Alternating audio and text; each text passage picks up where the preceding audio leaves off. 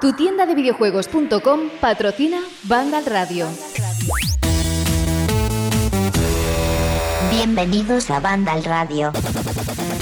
Propicios días, tardes o noches, amigos de Vandal, ¿cómo estáis? Saúl González de nuevo, aquí en Antena, entre comillas. Hoy tenemos un nuevo programa de Vandal Radio Express y hoy, como anunciamos Jorge y ayer, es el esperado, el ansiado programa dedicado a Final Fantasy VII Remake lleno de spoilers, lleno de spoilers tanto del remake como del juego original, así que es lo primero que tenía que decir. Esto va a estar cargado de spoilers de las dos entregas, así que si no te interesa conocer nada de la historia, ni del original ni de este remake, mantente alejado de este podcast para los demás, bienvenidos, cojan asiento, pónganse los auriculares y comenzamos con un equipo. Hoy somos muchísimos, es la vez que más gente tenemos en este Vandal Radio Express. Comenzamos por eh, ejemplo con Carlos Leiva. Hola Carlos, ¿cómo estás? Buenas a todos, ¿cómo estamos? Aquí otra vez, ¿no? también tenemos a Jorge Cano, que también es habitual del Express. Jorge, ¿qué tal? Hola, muy buenas. Pues bien, un poco emocionado porque viene que llevamos años grabando podcast de banda al radio, pero nunca habíamos hecho uno de spoilers. Así que a ver qué tal, qué tal queda y si gusta. A lo mejor si gusta, pues más adelante podemos hacer de, otros juegos. También tenemos a nuestro amigo en la pérfida albión, Juan Rubio. Juan, ¿qué tal? ¿Cómo va allí? ¿Llueve? Muy buenas. Pues no, ahora que no podemos salir de casa está el tiempo de puta madre, que, que parece que lo hacen a propósito. Pero bueno, ¿qué le vamos a hacer? Y por cierto, que aunque no lo digáis, que sé que me estabais esperando a que me pasara el juego para poder meterme en el programa, ¿eh? Que me lo he pasado hoy, vamos, justito a tiempo para llegar. Vienes con todo calentito, entonces, perfecto. Súper fresquito, sí, sí. Y por último, tenemos a nuestro compañero de español, Diego González. ¿Cómo estás, Dieguito? ¿Qué tal? Muchas gracias por invitarme. encantado de venir aquí a hablar del Final 7. Dice Juan que por allí no llueve, pero si oís algún trueno es de, es de mi micro, porque por aquí está cayendo una tremenda.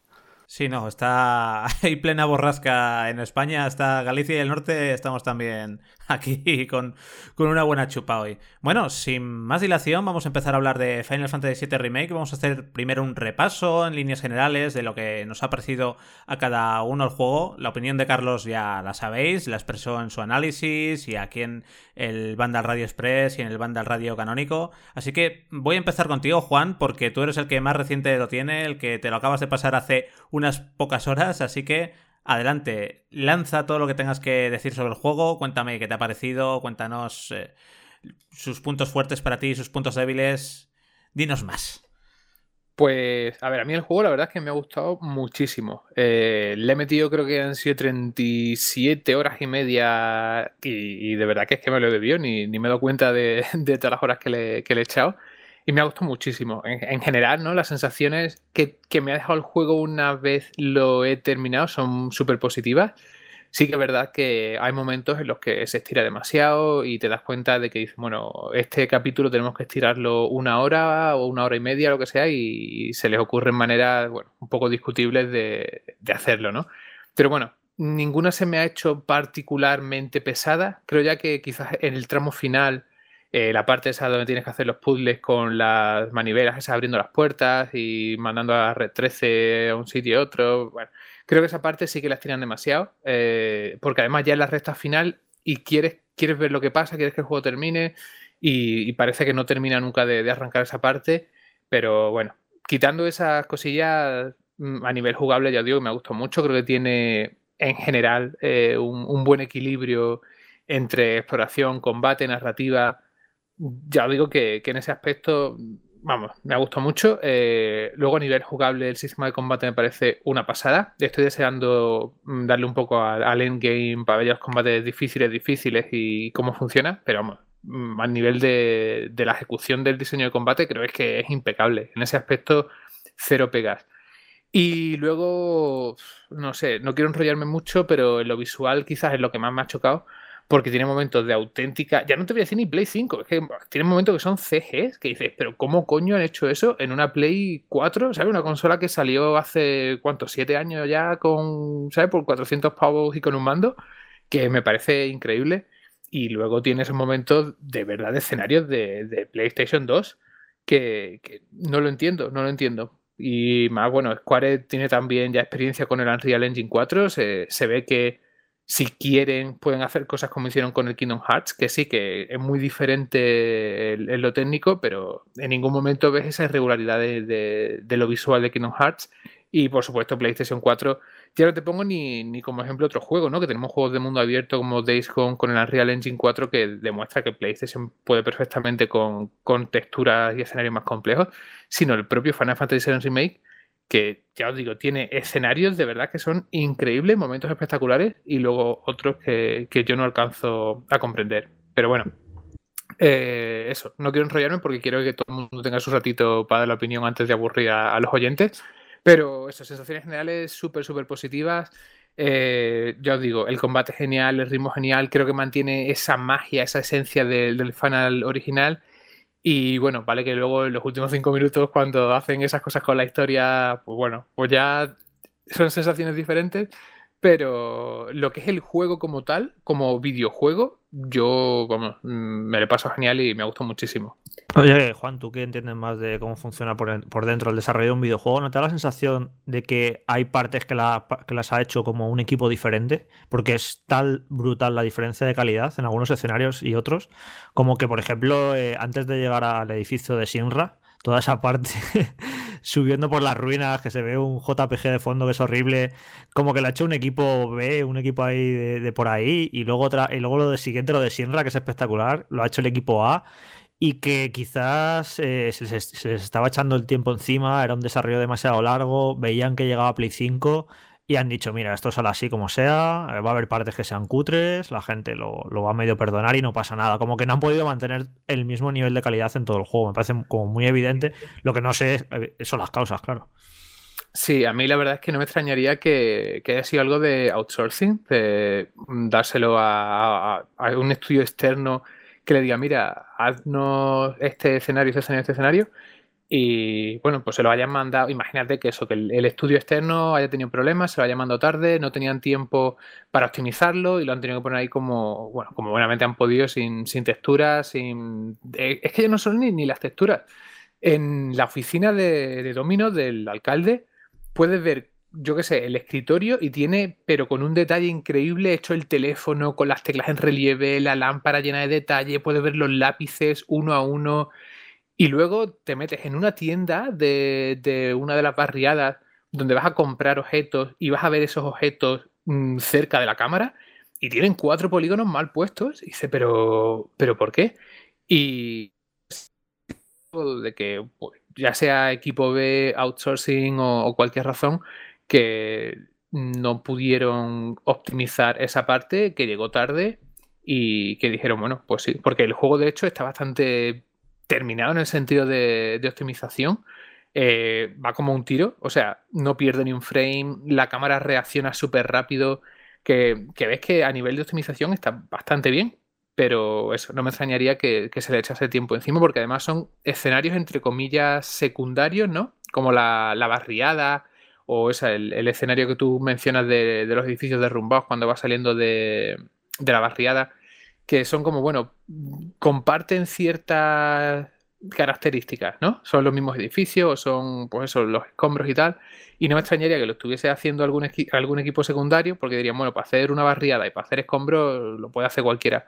Y al final se le echó el tiempo encima. Y, bueno, pues Venga, así va a salir. Ya lo arreglaremos para Play 5, One y, PC cuando, cuando lo saquemos. Pero sí, ojalá, yo qué sé, Square diga algo. Ya simplemente por curiosidad, porque no es normal esa diferencia gráfica dentro del mismo juego. Y luego el, tema este tan comentado de las texturas, que directamente hay sitios que no cargan, como la famosa puerta del apartamento de Cloud, y hay, hay, otras muchas, ¿eh? no es la única. Y lo curioso es que el juego ya haya salido hace unos días y Square no haya dicho todavía nada. En plan, sí, sí, sabemos que esto es un bug, vamos a sacar una actualización, pero no, dicen nada. Y cuando es evidente que, eso es un bug, que ahí, ahí no están cargando las texturas. Y bueno, de momento no, han dicho nada de actualización, que yo estoy seguro que llegará, pero a saber cuándo llega, claro, porque encima de las actuales circunstancias, pues seguramente no, no vaya a ser una, una cosa rápida. Sí, porque yo sé que. Sí, perdón, quería decir que, sé que en, el estudio que ha hecho eh, Final Fantasy VII Remake, 7, eh, pues ya me lío, eh, que mm, eso, que sé que estaban ya con el tema del coronavirus, que no sabían si iban a trabajar desde casa, que si no.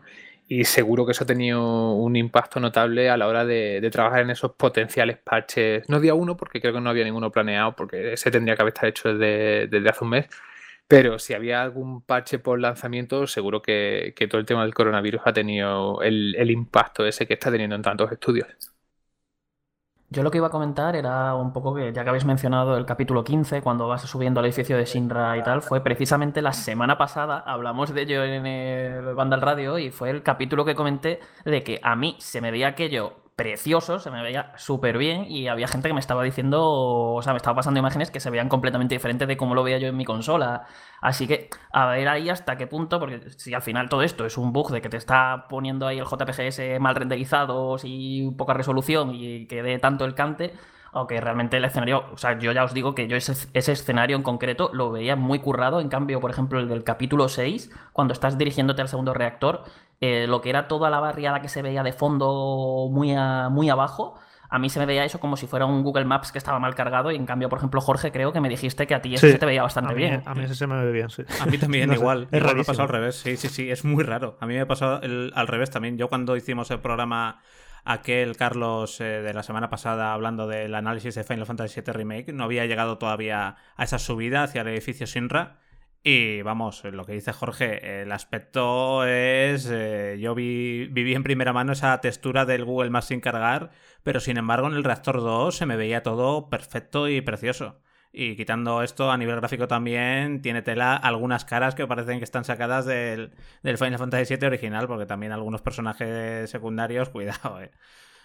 Sí, pero lo raro es sobre todo eso, que a, mí se me cargue bien, a ti no, y aparte que ya parece que se queda como para toda la partida, porque yo si vuelvo a cargar ese capítulo siempre se me carga así mal, y en cambio el otro se me carga bien, e imagino que vosotros pasará igual, no sé si habréis probado con el endgame uh, y tal, pero no sé, es como muy, muy, muy, muy, muy raro que a unos les pase, a otros no, y además en escenarios diferentes. Eh, es un tema raro, porque, sobre todo porque si dentro de lo que cabe, cuando vosotros se os ve bien, decís que el escenario se ve bien, y si cuando a mí se me ve bien también lo veo bien, es como que realmente el escenario ahí está currado, que sí, que luego tenemos el tema este de las texturas, que sí que no hay, que eso sí que no tiene defensa posible, pero que luego ves que estos escenarios sí que, sí que están trabajados y que tienen este error que impide que la gente lo pueda disfrutar y se encuentre con esas cosas tan horribles, no sé, es un poco, es un poco llamativo. más, allá, de eso, que, bueno, que pueden ser eh, bugs o ciertos problemas técnicos, Luego hay cosas moderados, hay tuberías cuadradas y, lo y un vaso que está redondo en el bar de Tifa y otro vaso que está cuadrado. Tiene, cosas, tiene detalles muy cutres. Eso, más allá de. Eso no son bugs, eso es simplemente que llegan a donde, a donde pueden. Y luego, por ejemplo, a mí me molesta mucho eh, cada vez que en el mundo bajas o subes unas escaleras. y te atraviesas con un personaje. Ah, en serio, a nivel de programación es tan difícil poner un script en el que si un personaje está en una escalera que no puedas bajar hasta que han pasado un par de segundos, no creo que sea tan difícil y les da igual, de hecho. Eh, lo tienen en cuenta que eso va a ocurrir y te meten una transparencia en el otro personaje. A mí ese tipo de detalles a mí me sacan en el sentido de decir, vale, esto no es un juego lujoso, cuando digo lujoso me refiero a niveles top de la industria, como un juego de Rockstar, como un juego de Naughty Dog, que jamás harían esa Q3. Y aquí les da igual, aquí no pasa nada, le metemos una transparencia al otro personaje y que se atraviesen. Es, ese tipo de. Ese es el mimo que muchas veces que a veces en un juego es la diferencia entre eso, entre un juego que está muy bien hecho, que, está muy currado, y luego los que son eh, excelentes o exquisitos, que cuidan todo hasta el mínimo detalle y que no permitirían eso. Lo, lo, verían y dirían, esto no puede, esto no puede ser, esto no hay que hacerlo así. Y aquí es como, bueno, esto es un juego japonés no pasa nada, ¿sabes? Eso me molesta un poco porque, no sé, yo creo que este es un juego que, muchos llevamos esperando muchos años. Yo diría incluso que, 15 años. No sé si fue la primera vez que sacaron esa demo técnica, la presentación de PlayStation 3, no sé si os acordáis. Y esto se lleva pidiendo este remedio de entonces. Entonces yo me esperaba un juego más cuidado y más mimado en todos los aspectos, que luego en otros, ahora lo comentaremos, pero en el aspecto narrativo, por ejemplo, me parece que está cuidadísimo, me parece que tiene un desarrollo de personajes, cómo están escritos, o sea, es perfecto simplemente. Estos personajes que, hay algunos que cuando los jugamos en su momento Final Fantasy VII les tenemos un cariño especial a Barret, Tifa, Eric, Cloud y ni en el mejor de nuestros sueños yo creo, no sé si estáis de acuerdo, me podía imaginar que fueran a estar tan bien construidos, tan bien escritos, las dinámicas que se crean entre ellos. A mí me ha parecido que es inmejorable ese aspecto. Y, por eso me fastidia que luego haya en, en otros eh, aspectos del juego que eso, que haya esos altibajos, que haya partes de relleno directamente que me parecen infames, como cuando el final del capítulo 14 que te hace volver a las cloacas persiguiendo a una rata. Te lo juro, yo estaba indignado, en plan, no, esto no puede ser. Porque se está hablando mucho del relleno, y es injusto eh, decir que todo es relleno, porque hay partes que son que yo creo que aportan y que son muy interesantes. Por ejemplo, cuando vas a la casa de los padres de Jesse, eh, al principio del juego me parece que está guay, es una parte que se inventan completamente, pero que creo que aporta porque conoces mejor a Jesse, conoces mejor su trasfondo, el, incluso el universo del juego, porque te dice que el padre está enfermo, porque trabajaba en Sinra. Es algo que aporta y está bien hecho, está cuidado. No, no lo sentí como relleno, en plan despectivo. Pero luego tiene otras partes que me parecen que dejan muchísimo que desear y que para mí, eh, esto bueno, lo quería decir más adelante, pero ya, ya lo pongo sobre la mesa. Para mí es un juego que, que dura unas 30 horas y para mí hubiera sido perfecto si durara 20 y hubieran quitado todas las partes malas, ¿sabes? Si hubiera ido al grano, en 20 horas sería un juego increíble. Y es un juego de 30 que tiene para mí 10 horas que le sobran por aquí y por allá, en diversos momentos, de que no aportan nada, de que son tediosas incluso. Y a mí también me ha gustado mucho, ¿eh? ojo, pero creo que tiene muchos altibajos y que creo que por ese afán de la duración y de que la gente, claro, para que no se les echen en cara, que es un juego que han partido, están como obligados, ¿no? A tirar hacia esa duración de las más de 30 horas y lo hace a costa de meter momentos para mí muy, muy, muy malos.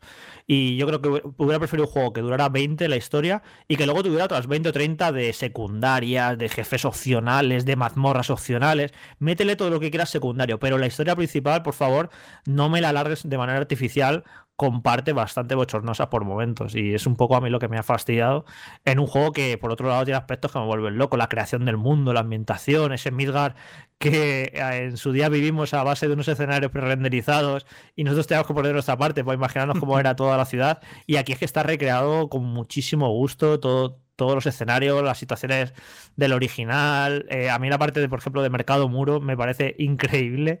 Y no sé, tiene cosas que, son una pasada. Y ya te digo, las relaciones de los personajes es lo que más me ha gustado. Me encanta, por ejemplo, que yo creo que yo en el original no lo recuerdo así. Bueno, también, claro, cualquiera recuerda algo con la traducción que tenía.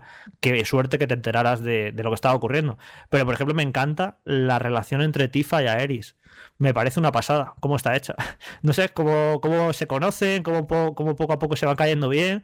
Y es algo que el juego, yo creo, original se molestaba demasiado. Y aquí está súper cuidado. No sé, ya te digo que en cuanto a eso, al, al mimo con el que está hecho los personajes, bueno, su diseño me parece una auténtica maravilla. Lo bien diseñados que están, las animaciones, las expresiones, lo que molan constantemente. No sé, me parece que, que en eso en el remake, en lo que es los protagonistas, me parece que es perfecto, pero luego en otras partes deja, deja que desear. Y bueno, el combate que ya lo hemos hablado muchísimo, que yo creo que nadie, nadie le podemos poner una pega, que creo que me parece un, sistema de combate excelente. Yo, estoy. Dale, dale, dale, dale tú primero, Diego. Dale. Que no, que yo estoy bastante de acuerdo con, con, Jorge en lo que dice, sobre todo a nivel narrativo. Yo no era de los que pedía el remake, no era de los que quería, porque no, no concebía que se pudiese representar lo que en su momento vivimos eh, en un juego como los que se hacen ahora, que son mucho más cinematográficos, a pesar de que Final Fantasy VII fuese innovador en cuanto a las CGI en su momento, pero quizás las mejores escenas para mí no eran de CGI, sino esas que leíamos, que no dejaba de ser un poco como leía sus, textos, sus, diálogos y no dejaba de ser como leer un cuento y ahora eh, lo han trasladado a una, como si fuese una película y no me esperaba que lo hiciesen también. Eh, hablabais antes también de lo, de lo que tarda en cargar Em, en algunos escenarios, bueno, más que lo que tarda en cargar, que los cargue mal. A mí me pasaba eso también, me ha pasado mucho con las, con las voces, que, em, que hay veces que te acercas a un ciudadano y te suelta una frase, pero de repente no lo hacía y al rato te soltaba 16 frases distintas. Entonces no sé si eso es algo que os ha pasado a vosotros. No, a mí al menos no me ha pasado. ¿Y a vosotros? Mm, no, yo no he tenido. Yo era, un momento muy puntual, sí. En algún momento que. eso, es, eso es por un tema de carga, ¿eh? De, del acceso a los datos. Que a lo juegas eh, moviéndote muy deprisa por la ciudad y llegas a un punto en el que hay muchos personajes y se, y se atoran las líneas esas. Me ha pasado un par de veces, ¿eh? pero no, no me parece algo, algo especialmente grave. Lo digo porque no sé si estará relacionado con los otros problemas de carga de escenarios que a unos se descargan bien y a otros no.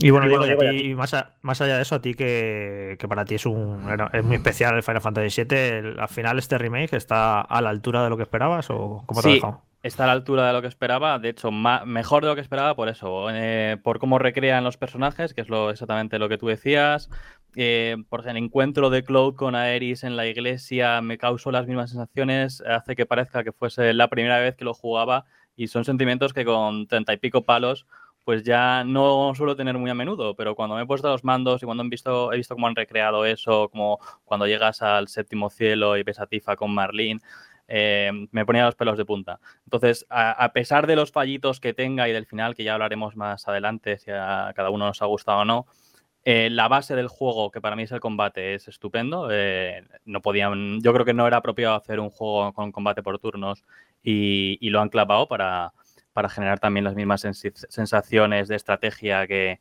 que corresponden al 7. Pero es que aunque eso hubiese estado mal, yo valoro más por encima de todo lo que han hecho en cuanto a representación de la historia, de los personajes, de las distintas escenas y de las personalidades. Y coincido totalmente contigo en lo que decías de la relación de Tifa y Eris. Yo tampoco la, la recordaba así. Y el momento, por ejemplo, en, eh, cuando van a, a la mansión de Don Corneo y empiezan a repartir leña a sus, a sus lacayos, me, parece una maravilla. Me encanta también, por ejemplo, eh, la personalidad de Cloud, porque Cloud era el típico protagonista de JRPG, de taciturno, es un soldado muy callado, no sé qué. Es, era como muy- era un, es un arquetipo, ¿no? Eh, Cloud originalmente. Y aquí incluso, joder, hay un esfuerzo eh, para que... Es que está súper bien hecho el personaje, a mí es que me encanta, porque vas viendo cómo es un tío muy cerrado, muy, muy suyo, que tal, que no quiere relacionarse, que es muy frío, y cómo se va abriendo su corazoncito poco a poco, sobre todo la relación de Aerith, me encanta esa parte en la que antes de llegar al mercado muro, la primera vez que pasan un puzzle y le pone la mano para chocar, y el otro le dice, mira, que te voy a chocar la mano. y luego hay otra, hay una, hay otra vez que al final sale de él y no sé, está súper, me parece como muy natural como está hecho y muy creíble, ¿no? De voy de tipo duro, pero va, en el fondo luego no, no soy tan duro. E incluso las partes más cómicas que en el original estaban y estaban muy presentes durante todo el juego y aquí me gusta mucho que lo hayan mantenido. Y tú fíjate que no era fácil ¿eh? meter esas partes cómicas y que no rechinaran demasiado. No sé si también nos condiciona, claro, el haber jugado el original. A lo mejor alguien que no haya jugado el original y juegue este, sí que le rechina mucho la escena esa de baile loca en el eh, con, con Claude eh, vestido de mujer. Pero a mí me funciona muy bien, la verdad. queda queda súper bien. Es es- es súper loca esa escena. Pero no sé, a mí, me- a mí me encantó.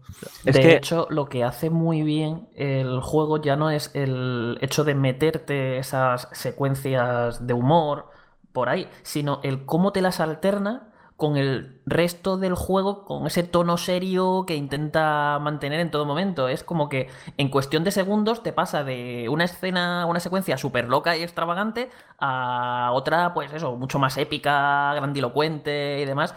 Y te lo va alternando todo el rato, casi sin que te des cuenta, de formas eh, realmente súper repentinas, pero sin que en ningún momento rechine. Yo creo que ahí es donde está como gran parte de, de donde está esa esencia de, que tenía el Final Fantasy VII original y que aquí se ha trasladado perfectamente porque, o sea, al final tú piénsalo, estás de repente, pues eso, bailando con Cloud, lo travistes, te vas a pegarte con Don Corneo y al siguiente momento te estás pegando con un... Te estás pegando con un bicho gigante al que le invocas un chocobo con- un moguri que le va pegando tortas y no sé cómo. eh, tiene un. No para de ir cambiando ese tono, mezclando seriedad con, con esa extravagancia japonesa tan, tan presente en la saga y que a veces se ha ido perdiendo, pero que Final, en Final Fantasy VII estaba muy presente y aquí han sabido mantener muy, muy, muy, muy bien esa esencia y creo que que era toda una papeleta, sobre todo por eso, por el estilo realista a nivel visual que le han dado al juego, que yo, por ejemplo, había ciertas cosas que decía, bueno, a ver esto cómo lo van a hacer, porque mm, supongo que no era el único que temía un poco por cómo se iban a ver personajes como Red 13 o Kaisif, y luego los ves en el juego y dices, es que me quedan aquí que ni pintados y clavados. Eso sí, luego a cambio han conseguido que alguna que otra escena que debería de haber sido más o menos seria haya quedado cómica por lo bochornosas que han quedado a nivel narrativo. Por ejemplo, el, ese momento en el que aparecen todos los ecos para cuando Ojo le va a decir a, a Cloud que, su pasado. Que él, que, que él no es un soldado y aparecen ahí todos los ecos en masa y se lo Bueno, llevan. eso lo de, de Eh, los ecos, ahora, ahora hablamos, ahora hablamos. Vamos a No, dejarlo pero- para la pero eso, para- sí. pero eso, que hablo un poco de que hay algunas escenas que sí que, que sí que chirrían y patinan un poco en ese sentido y quedan cómicas en el mal sentido. Pero en general yo creo que el juego equilibra muy bien lo que son esos dos tonos para crear un, como un único tono muy, muy único y especial. A mí, el tema este de que todo es más largo y todo tiene. A mí hay eh, ciertos momentos del para mí los estropean un poco al alargarlo. Por ejemplo, cuando van a tirar el techo del sector y es una, eso es una situación de urgencia. ¡Ah, los están atacando, un helicóptero! Venga, corre, corre, hay que ir a ayudarles. Pues van allí tranquilamente, se ponen a hablar abajo. Bueno, ¿quién sube? ¿Subes tú? ¿Subo yo? Bueno, me despido. Esto es muy japonés, ¿vale? Esto yo lo entiendo que es muy japonés. Esto pasa en el anime, pasa en el manga, que, que lo que es el, el- el espacio-tiempo se alarga, se estira de manera. Sí, sí. eh, Esto es algo que tienes que. Que sí, que yo entiendo que entras en el juego japonés y, y tienes que aceptarlo, pero a mí me, me lo estropea. Yo, a mí me hubiera gustado, pues eso, una situación más de urgencia, de que llegas allí y tuvieras que subir corriendo, no que se pusieran a hablar.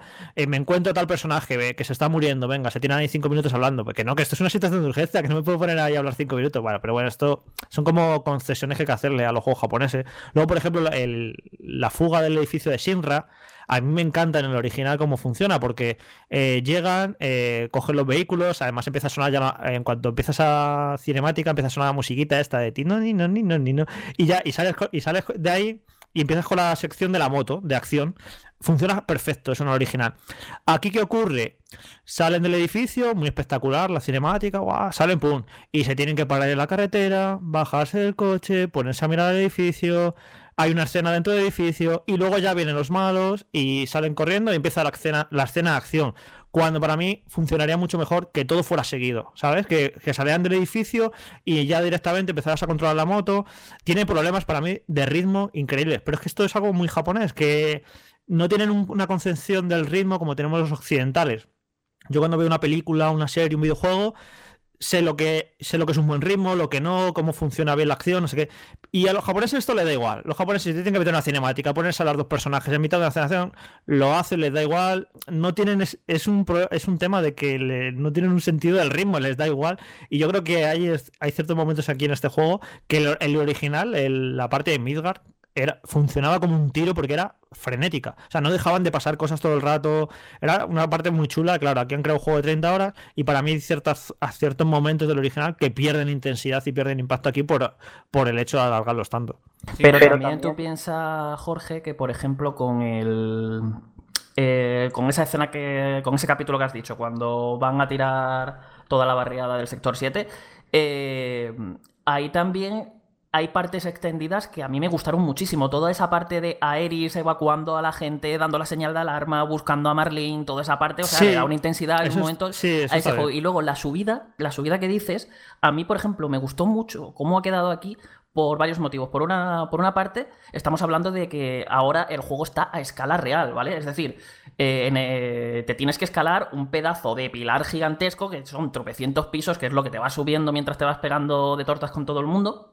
Que en el original realmente eran dos vueltas, o sea, subías dos tramos de escaleras que te hacías en minuto y medio o, menos y llegabas arriba. Y esos personajes que dice que te encontrabas eh, a ver, ¿a quién va? También lo hacían, pero lo hacían en unas conversaciones que en aquel entonces pues tenían el espacio que tenían, eh, pero realmente las escenas son muy parecidas. Cuando la de Jessie, eh, en el original, también cogía a Jessie en brazos, la apartaba, la llevaba a un lado, lo que pasa que eso ocurría a una escala y de una forma diferente, que todo comprimido, que aquí en vez de una escena de, oye, te tengo que hablar que me estoy muriendo y no, casi no puedo hablarte para decirte que me estoy muriendo lo que sea o que tires para arriba, en el original veías, un, veías dos o tres bocadillos de texto que te leías todo lo que te dicen poco a poco, pues tú lo leías en un segundo. Entonces yo creo que ah, realmente eh, puedo enten- entiendo tu queja, o sea, lo- porque hay al- alguna que otra escena, por ejemplo la de Jessie sí que se alarga mucho, pero pero eso que realmente yo creo que sí que mantiene un poco lo que se hizo en el original y yo- precisamente ese capítulo me gustó mucho por dónde y cómo se extendió. Y luego eso, eh, va Eric corriendo desesperadamente entre las ruinas a rescatar a la niña. Entra al bar tranquilamente, se ponen a hablar, le enseña la flor. es, ese, es ese rollo de la urgencia. en plan, a ver, que no entiendo por qué, por esto es tan urgente a veces y se va a caer esto.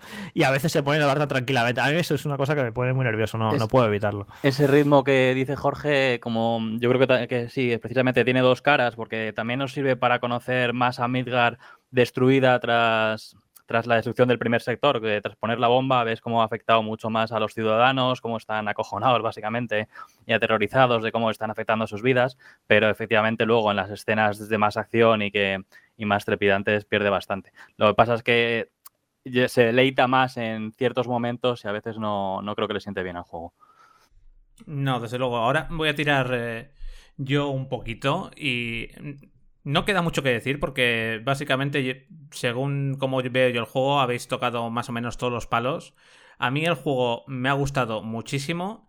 El problema quizás es que yo cuando empieza el juego, cuando empieza el relleno, entre comillas, que no relleno, como bien ha dicho Jorge, o la extensión de la historia con el viaje a la casa de Jesse, conoces un poco a sus padres y demás, dices, vaya, oye, pues van a meter, van a extender la cosa, pero lo van a hacer muy bien, qué bien. Y luego te das cuenta en el tramo final que no, que te vas a la cloaca de las narices, que subes con un escenario horrible hasta arriba de la Torre Sinra, luego la mecánica de las palancas esas de la que habló Juan, el gran problema de Final Fantasy VII Remake no es su final, ni mucho menos, que ya hablaremos de él, ni, ni otras cosas. El gran problema es que hay veces que el relleno a mí se me hizo eh, a veces cuesta arribísima que estaba motivado solo por ver el final y ver el salseo, porque, porque había cosas lo de la alcantarilla persiguiendo a la rata era para coger, apagar la consola y, tirar el mando contra la tele. Era imposible.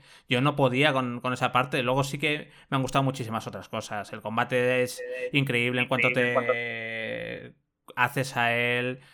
El ritmo que tiene el juego, quitando esos, esas partes de parón, todo el tratamiento de los personajes que está muy cuidado, muy, muy, mimado, sus reacciones. Hay cosas del juego que me han encantado, pero el tema del relleno, madre mía, era para coger, fulminarlo y decir, venga, si es que te queda un juego de 18 o 20 horas, perfecto, si es que no hace falta más, es el temor ese que dice Jorge, de que bueno, como es la primera parte, pues no, no tenemos, tenemos un poco de miedo que digan, va, pues solo 20 horas, pues, pues 20 horas te quedaría un juego de la leche, mucho mejor que, que, que lo que hay ahora mismo, que es un gran juego, a mí me ha encantado, pero me hubiera encantado más si hubiera durado ocho horas menos, pero seguro, vamos. A ver, yo por ejemplo, con el tema del relleno que habláis, a mí capítulos que me hayan sobrado por completo y que los podrían haber eliminado y borrado totalmente son el capítulo 13, el del laboratorio con Barret y, Tifa, que, que, me pareció, me recordó al capítulo 13 del Final Fantasy XV demasiado, y el 14 que habláis con lo de la alcantarilla, pero el resto realmente lo que estás haciendo no es que está alargado, es que te estás jugando mazmorras en un mundo con la escala que ahora debería tener. Por ejemplo, a mí toda la parte de la subida al edificio de Shinra me encantó, porque en el original era vamos a subir al edificio de Shinra, vale, subías por un cable y ya estabas en el edificio de Shinra. Aquí no, aquí es normal que te tengas que escalar con lo, gigantesco que es el mundo, tienes que ir subiendo por las ruinas, tengas que ir escalando y ahí lo que estás haciendo es un mazmorreo. Lo que viene a ser un mazmorreo de toda la vida en un RPG mientras te vas pegando, van pasando cosas, te van sacando nuevos enemigos. Sí, pero es que no, es una de las cosas que, que no he comentado que me parece el diseño de niveles me parece de juego de Play 2 malo. O sea, eso sí es, otra cosa. O sea, el diseño de niveles es sobre, bastante irregular y muy pasillero. A mí me flipa a mí las mazmorras me flipan en un JRPG, pero una buena mazmorra. Pero es que eso son una serie de pasillos sin ninguna gracia. Y, por ejemplo, cuando escapas de la iglesia con Aeris, eh, hasta que llegas al poblado este, chabolista, son una serie de pasillos sin ninguna gracia, que encima te indican por dónde bajar y subir todo el rato. No vaya a ser que te pierdas. O sea, aquello que se criticó de Final Fantasy X tanto, pues es igual. Y esto pasa en el juego muchísimas veces, que son pasillos y pasillos y pasillos. No hay ni una mazmorra. La única medio decente, tú fíjate, es la del laboratorio del final del juego, en el edificio de Shinra, que es un poco mazmorra y aún así, ya ves tú, pero bueno, y encima en un momento que a mí no me gusta, porque creo que en ese momento el juego debería apretar el acelerador e ir a por el final y no meterte esa mazmorra, andar abriendo puertas y tal, pero bueno, esto es opinable. Pero eso es que el diseño de niveles es muy malo también, es que ese es el tema, es, son pasillos ahí conectados de cualquier manera, no sé sí, pero no sé, por ejemplo, cuando estás subiendo, volviendo al capítulo 15, no sé, yo es que eh, sentía que estaba escalando y no paraban de tirarme cosas. Al principio, venga, vamos a intentar el sigilo, venga, se lía, te empiezan a, tirar a los soldados de la tercera división, sigue subiendo, te aparece el bichejo este volador que no para de dispararte, tienes que ir por las coberturas, pasas al siguiente, no sé, durante todo ese ascenso van pasando muchas cosas y estás combatiendo. A mí no me pareció para ningún... No, Le falta exploración, pero no me pareció aburrido en ningún momento toda esa escalada. No es aburrido eso, porque son combates, vas combatiendo corriendo, pum, pum, pum, no te meten puzzles eh, de mierda. Es que, por ejemplo, la parte está de antes de llegar al mercado muro con Aeris, de mover los bracitos, en serio, por Sí, favor, sí, sí. por favor. Es que eso es de puzzle de, Play 1 malo, de que ves la solución al instante y es un tedio hacerla porque los brazos se mueven rápido, o sea, se mueven despacio, lo bajas, lo subes, coges la caja, la mueves, a y venga, súbete. Tío, es que eso es un, eso es un puzzle de juego de hace 20 años, por favor, quítalo. O sea, eh, no sé, no ve nadie, no ve nadie ahí que eso no funciona ahora mismo en 2020, un puzzle tan malo. Yo qué sé, los minijuegos pues molan porque homenajean a los originales, son sencillitos, echas un ratito, pero hay partes, esos puzzles tan malos que por favor que se los ahorren. Es que tiene partes muy, muy malas, ¿eh? de, de, de juego antiguo mal. Y, es eso, no, no, o sea, lo del relleno, vale, pues sí, entiendo que tiene que ser más largo y que tiene que haber más parte de acción, e incluso podría haber mazmorras, pero es cómo están diseñadas y es el diseño de, niveles, son puzzles cutres y muy, muy sencillos y que no aportan nada y que son incluso tediosos. A mí, por ejemplo, el ascenso al edificio de Shinra me encanta porque eh, aporta muchísimo argumentalmente. Conoces Shinra un montón en profundidad, de todos sus jefes, de cómo funciona, de a qué se dedica Shinra, de sus tecnologías. Te está todo el rato dando un montón de, construcción de mundo. Te está aportando todo el rato información, el museo, no sé qué. Puede ser una parte que a lo mejor alguien puede decir, es que es un poco tediosa porque no combates. Pero a mí me parece súper interesante porque es súper narrativa todo el rato. Te está aportando muchísimo del, del universo del juego y sobre Shinra. Yo aprendí más de Shinra en este juego que, que en todo lo que sabía hasta el momento porque está muy bien construido toda esa parte. Pero luego, por ejemplo, lo del laboratorio eh, no aporta nada a nivel narrativo, simplemente es relleno para que, para que dure unas horitas más. Y yo ya ahí, pues estaba ya pensando en, bueno, pues esto, la urgencia, escaparnos de aquí, acabar el juego, los últimos jefes, y esa parte a mí del laboratorio, por ejemplo, sí se me hizo un poco tediosa. Sí que aporta bastante a nivel narrativo la parte del laboratorio, ¿eh? Te aporta todos los experimentos de Hoyo, cómo trabaja, eh, su personalidad te la muestra mucho mejor. Y no solo eso, sino que además usan toda esa parte para ir construyendo, para empezar a construir la relación con Red 13. Que Red 13 se convierte en el eje entre los dos grupos, que por cierto era algo que yo llevaba pidiendo durante todo el juego y que lo dan justo en ese momento, que es el hecho de que el grupo se divida en dos e ir cada por dos lados alternándolos, que es algo muy de Final Fantasy de toda la vida. De hecho, era justo así era la mazmorra final, que el laboratorio no deja de ser la mazmorra final de este juego. Así era la mazmorra final del Final Fantasy VII original, que tú tenías que dividir a a los, a los grupos en dos para ir por dos sitios diferentes. Y no sé, yo la verdad que la disfruté por- sobre todo por, por eso, porque van pasando muchas cosas. Que si ahora Red 13 se cae ahí, tienes que ir a salvarlo con el otro grupo. Que si vete a cambiar y te empiezan a salir un jefe, que además el jefe a mitad de fase se cambia de grupo y tienes que ir con el otro grupo a pegarle por lo que te has tenido que poner bien las materias. No sé, me, fue una parte que quizás sí que es un poco larga además, la habría, la habría cortado un poco. Pero, joder, yo sí que vi que aportaba a nivel narrativo. Y- Los- se ven los experimentos de Hoyo, cómo estaba trabajando con el Mako, no sé, me- a mí me gustó. Y no sé si os pasó, a ver, esto lo hablo con algún amigo más y la pasa exactamente igual. Como vas alternando entre los dos grupos, yo tenía que estar todo el rato cambiando las materias de un grupo a otro y era un auténtico coñazo. Cambiarla, o sea, todo el rato cambiaba las materias. Cuando pillaba a Tifa y la otra, ta, venga, a las materias para acá. Cuando pillaba al otro grupo, las materias para el otro. Porque claro, yo me había mejorado mucho una de curación, una de electro, una de hielo. Y Exactamente igual. Sí. Y luego en la batalla Fue final te terrible. dieron por culo. Y fue terrible, terrible, terrible andar cambiando las materias de un grupo a otro todo el rato. Pero bueno, eso es una anécdota. A mí, por ejemplo, Carlos, me parece muy mala la presentación de Red 13. Eh, sobre todo, o sea, me rechina mucho con lo bien tratados que están el resto de personajes durante todo el juego. Llega Red 13, aparece ahí, bueno, ¿qué tal? Ah, un perro que habla, qué guay. Bueno, que me voy con vosotros. No sé, no está muy mal construido, muy mal justificado. No entiendo por qué se les une sin, sin más explicaciones. No entiendo por qué no le preguntan más. Oye, tú, ¿de dónde vienes? Porque yo qué sé, ¿no? Es, no sé, me parece muy pobre cómo está Es esa, era- esa presentación. Es muy así en el original. De hecho, han suavizado mucho, mucho, mucho, mucho, mucho la presentación de Red 13 respecto al original, porque si os acordáis, en el original, cuando salía Red 13 por primera vez, era porque Hoyo estaba haciendo un experimento para aparear a Red 13 con Aeris. Y, los, y Red 13 eh, le seguía un poco el juego a, a Hoyo para intentar pillarle desprevenido, pero tú veías una escena en la que parecía que Red 13 se quería, o sea, se iba, se iba a tirar a, aquí- a Aeris y, y todo eso lo, de hecho, la- ahora lo hablaremos también que toda la parte de Shinra, de toda la parte de arriba del edificio, se ha suavizado muchísimo en tono respecto a violencia explícita y un, y un momento bastante siniestro que tenía en el original, con unos rastros de sangre que iba siguiendo, y aquí eso se, vamos, se lo han ventilado por completo. Y con lo de Red 13 realmente era muy así. Hablaban con él, se encontraban en una situación de urgencia y le decía, pero ¿tú qué eres? Porque eres un perro que habla. Y le decía, pues soy lo que ves, eh, ya está. Y tiraban para adelante porque Claro, claro, realmente pero- no tenían otra cosa que hacer. Pero precisamente eh, era así en el original, pero esto es el remake en el que ha hecho todo muchísimo mejor narrativamente. Por eso digo que no sé por qué esto sí que lo han hecho mal. Lo de la presentación de Red 13 no estaba bien justificado, ni bien construido, que se les una, ni que ellos no pregunten más, ni que, no sé. Eh, ya te digo Hombre, que realmente la justificación es que, se que tienen que salir del edificio de Shinra y, y quiere perseguir a Hoyo. De hecho, eso lo van desarrollando, como te digo, en el laboratorio. Al principio sí que se une un poco de forma patillera, pero a medida que vas viendo en el laboratorio cómo es la relación que van teniendo y cómo qué es lo que va buscando cada uno, ahí sí que vas viendo ya que va formando poco a poco parte del grupo. Bueno, vamos a lo del final ya si queréis, porque bueno, yo podría estar hablando del juego aquí Sí, horas, sí, sí, pero del final creo que es lo más gordo, lo más lo más, importante es lo más que- que hay que comentar. tocho, es lo más tocho. Jorge. Yo voy a empezar yo. A mí el final me ha gustado, me ha molado y yo lo tengo muy claro. Si han cambiado el sistema de combate y han dicho desde siempre que va a haber cambios en la historia, es que no sé qué esperáis. Si es que te deja claro desde el minuto uno con los ecos que va, va a haber cambios raros. Si es que cuando te encuentras a Sephiroth ya, en cuanto explota el primer reactor, ya sabes que van a liar la historia por algún sitio. A mí me ha molado. A mí me ha molado cómo juegan con esas dos realidades, con esa especie de línea temporal. A mí me ha gustado bastante. Yo no sé si hay mucha gente aquí a la que le ha gustado. Sé que sé dos personas a las que sí. Tengo a, a la duda a Juan, Carlos ya sé que, que no. Y disparando, que, que os ha A ver, yo, voy a decir una cosa. eh, a mí me ha gustado, pero entiendo perfectamente a quien no le ha gustado. ¿Sabes lo que quiero decir? Que no creo que haya discusión, no se puede discutir si está bien o está mal. Es simplemente me ha gustado o no me ha gustado, porque es un Sí, poco las sí.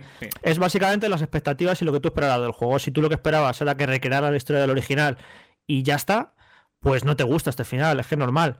Si en cambio eres una persona quizás que iba más abierto a que a los cambios o que no te importan tanto, a mí me, a mí a mí me gustó y según pasan las horas cada vez me gusta más. O sea, ya ahora mismo ya estoy en un nivel, me lo pasé el domingo, ahora estoy en un nivel que me flipa al final. Porque me parece súper valiente, súper atrevido.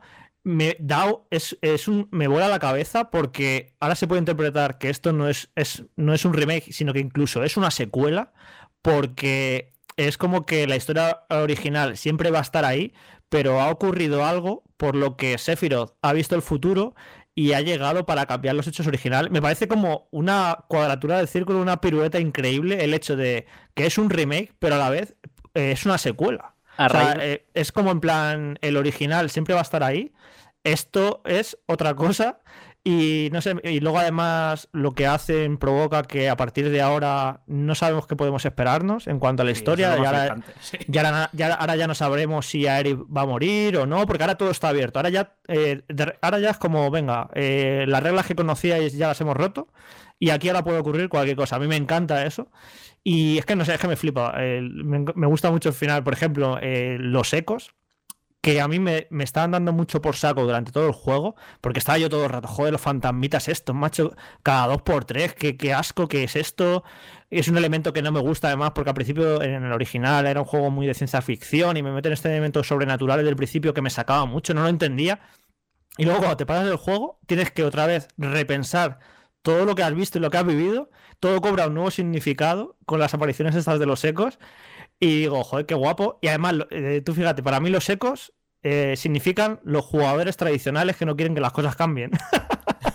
Sí, yo creo que eso está hecho bastante aposta, porque como el juego al final tiene un mensaje un poco en plan cuarta pared de decir la importancia de los cambios, y yo creo que es un mensaje de los creadores a los propios jugadores de, oye, tenemos que cambiar cosas o queremos cambiar cosas a partir de ahora, y lo veo bastante, bastante claro. Que Y mola, hecho. mola, ¿no? Como imaginar esos ecos, como esos jugadores que no quieren que la historia original cambien y están todo el rato haciendo lo posible como... Sí, sí. Ahí, que no, no, que se mantenga la historia, que se mantenga la historia. Al final se los cargan a los jugadores tradicionales y se en plan, no, no, venga, ya, esto se acabó. A partir de ahora la historia va a ser lo que nosotros queramos. No sé, me parece como súper original, la verdad. Sí, pero también hay, hay visiones como de la historia original. Se ve un- en un momento de, de los de Cloud que tiene como una especie de como de flashback o de algo raro en el que se ve el lago en el que Aeris diña. Hay, hay cosas. Hay claro, guiños- esos son, esos son los hechos que tenían que ocurrir y que los ecos están intentando que vuelvan a ocurrir.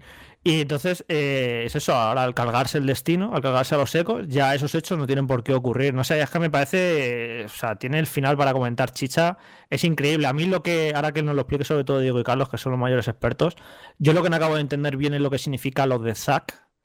y las repercusiones que va a tener, sobre, porque eso yo lo interpreto como que se ha creado una línea alternativa. O sea, no es que Zack esté vivo ahora en este universo, sino que se ha creado una línea temporal alternativa en la que sí que está vivo. No entiendo por qué Vix está vivo. No acabo, o, sea, hay, o sea, es como que el hecho de, de, haber derrotado a los ecos y haber derrotado al destino, entiendo que vale, que ahora a partir de ahora puede ocurrir cualquier cosa, pero lo que no entiendo es por qué ha cambiado el pasado. Eso me, O sea, no lo acabo de entender. Y he leído teorías ya y más o menos sí que, estoy de acuerdo con algunas teorías, pero es, un, es lo que más me cuesta a mí entender.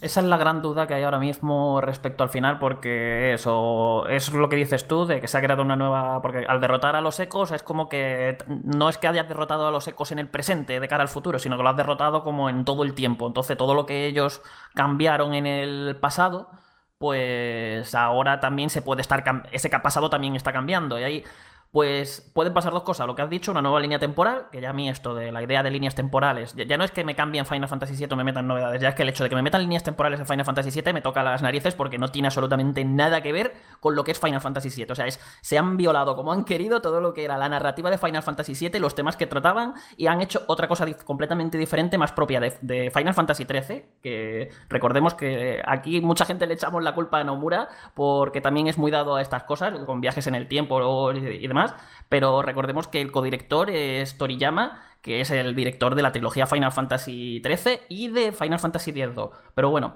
aparte ya de nos guste más o menos. Pero, perdón, eh, perdón, esto también lo que, lo que, puede. Un lo que puede provocar esto también es que ahora tengamos, en vez de ser una línea. una nueva línea temporal, lo que puede pasar ahora es que se estén provocando unas paradojas temporales de narices porque se esté cambiando también el, presente de ahora con las cosas que han pasado en el pasado. Y digo paradoja porque toda la historia de Cloud, todo el comienzo, todo el por qué comienza Final Fantasy VII, se iría a tomar vientos y Zack está vivo. Y no sé, a mí todo esto ya de los viajes temporales eh, y de que, otra teoría que dice que Sephiroth no es que vea el futuro, sino que Sephiroth viene del futuro, que viene del, del, del futuro que nosotros, o sea, de lo que nosotros jugamos en Final Fantasy VII y Advent Children, que es ese Sephiroth que ha vuelto al pasado para cambiarlo por algún motivo.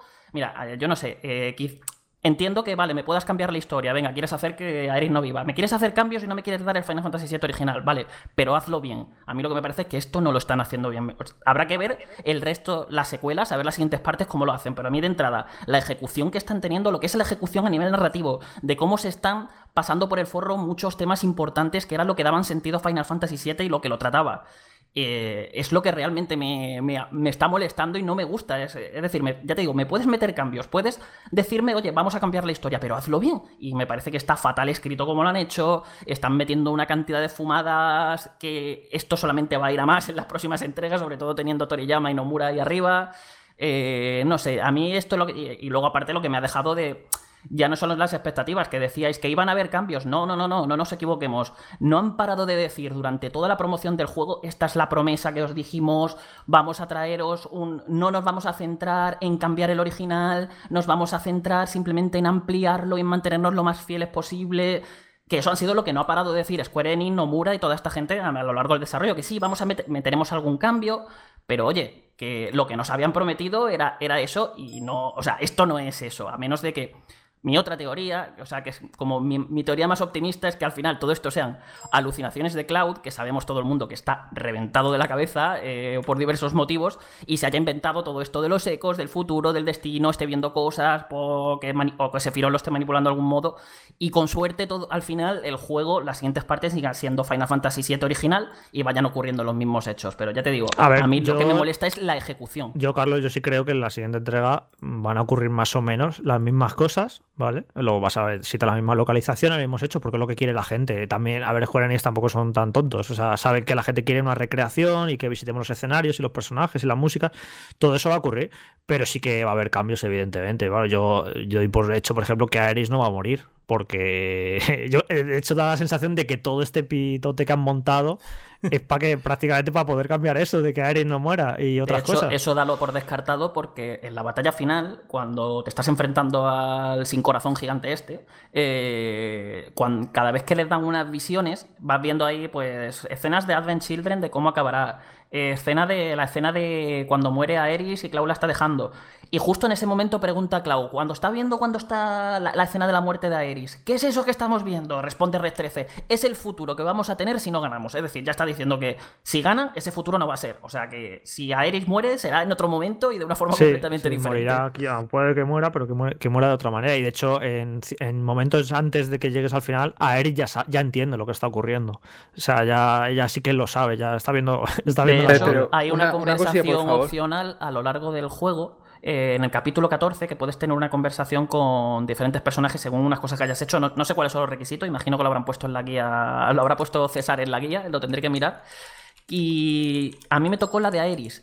Y es muy revelador que Aeris eh, te está hablando como a través de tus sueños y tal. Le dice a Cloud, no sé si alguno la tendríais, la conversación con Aeris, que, ojo, ante todo y cualquier cosa que pase, nunca te enamores de mí. Y se lo dice así de directa. Es como, sabe que va a morir, que le va a causar mucho dolor que muera y que por favor no se enamore de ella. O sea, ya son cosas así que, como que a Eris eh, le pasa un poco como Sephiroth, que también se sabe el futuro de Peapa. A ver, a ver, a ver. Eh, pa- Parad, cuerda que lleva aquí Juan un rato queriendo decir algo. Juan, adelante, por favor. A ver, ya, o sea, hace como 45 minutos estáis hablando de lo de Zack y lo de como nuevas líneas temporales del pasado, ¿vale?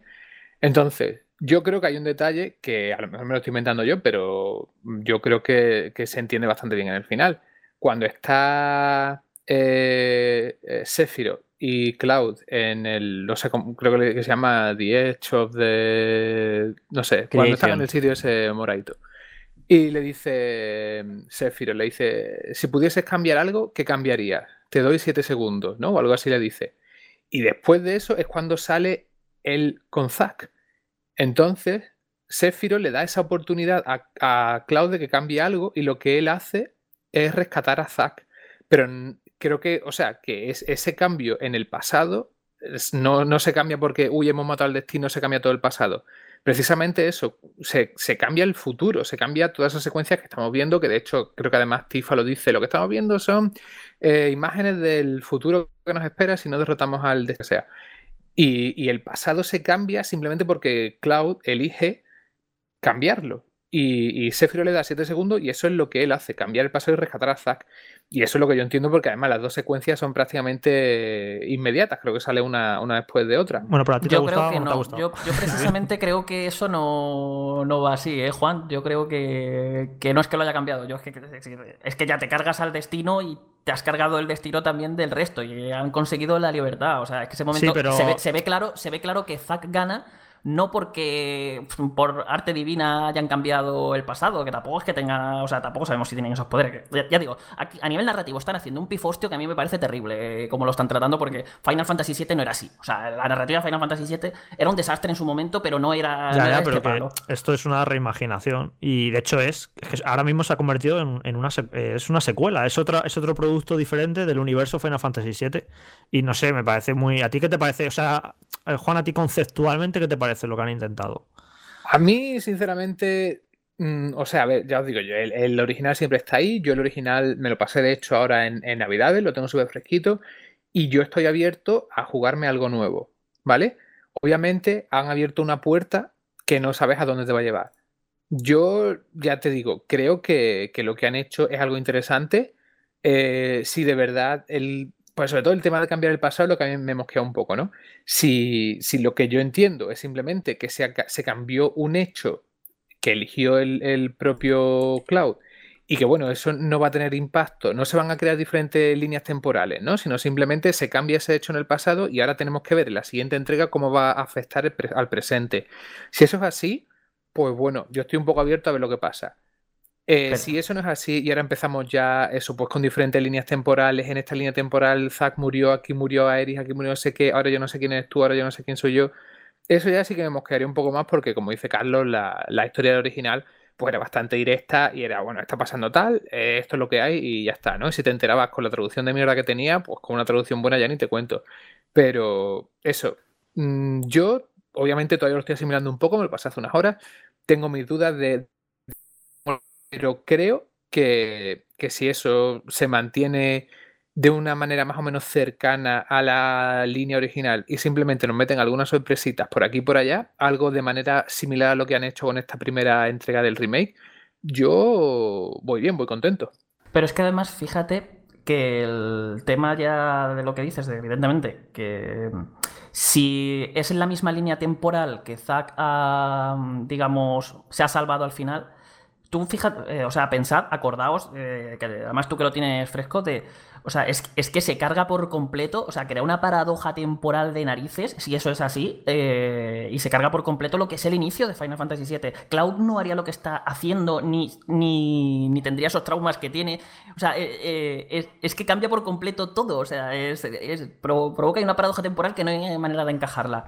Y ya, aparte de eso, es el hecho de, de que hemos pasado de una historia que, pues eso, que si de el ecoterrorismo, que si eh, las consecuencias del progreso de la humanidad a costa del planeta, eh, ese mensaje que tenía ahí el perseguir a un villano, que esta es otra que no hemos comentado, el hecho de cómo en el original a Sephiroth te lo presentaban como alguien legendario, místico, del que ibas viendo muy, muy, muy, muy, muy poquito a lo largo del juego y te iban dando pequeñas pinceladas mientras ibas descubriendo su historia. Y aquí te lo van poniendo del principio que parece un malo de anime, un malo de un anime cutre malo, que te viene de por ahí, te empieza, te dice frases así como rimbombantes y súper especiales para que parezca que está muy guay todo lo que dice y hace.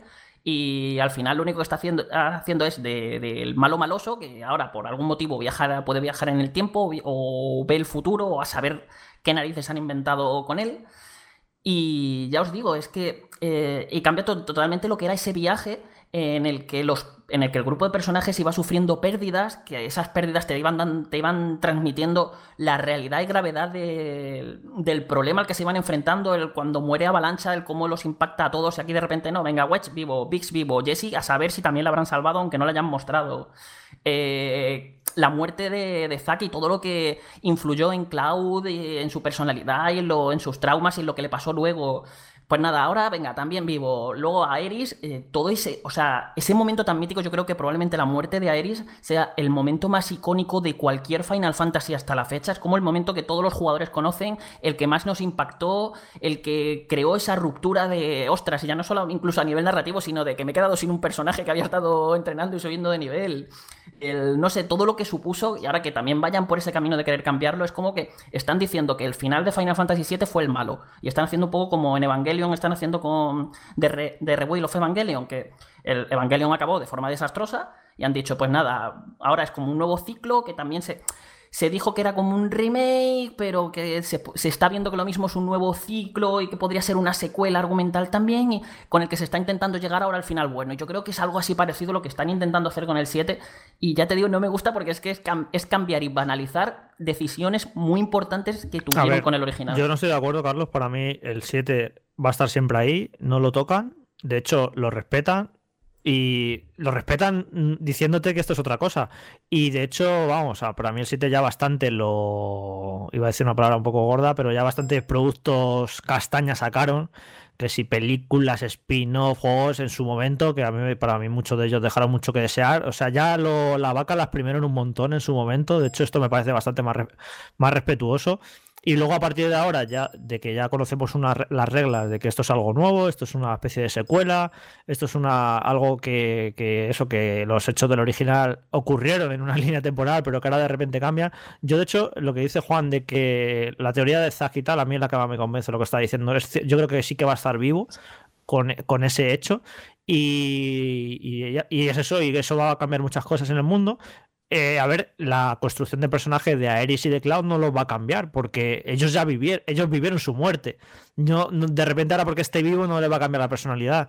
No sé, yo creo que sí que puede encajar eso de que sí que esté vivo Zack ahí, pero bueno, que en cualquier caso que, que no sé, que yo creo que para mí no afecta al original esto que, están haciendo ahora, pero que te entiendo, perfectamente, Carlos, que no te guste y a la gente que y hay gente que le gusta mucho menos todavía y que está muy enfadada por las expectativas, ¿no? Porque hay gente que lo único que esperaba era que cogieran la historia del original, la volvieran a contar con mejores gráficos, mejor narrativa, extendida, pero que no hicieran algo nuevo y yo, yo es que entiendo perfectamente a la gente que está enfadada y bueno, a ti Diego, ¿qué te ha parecido entonces?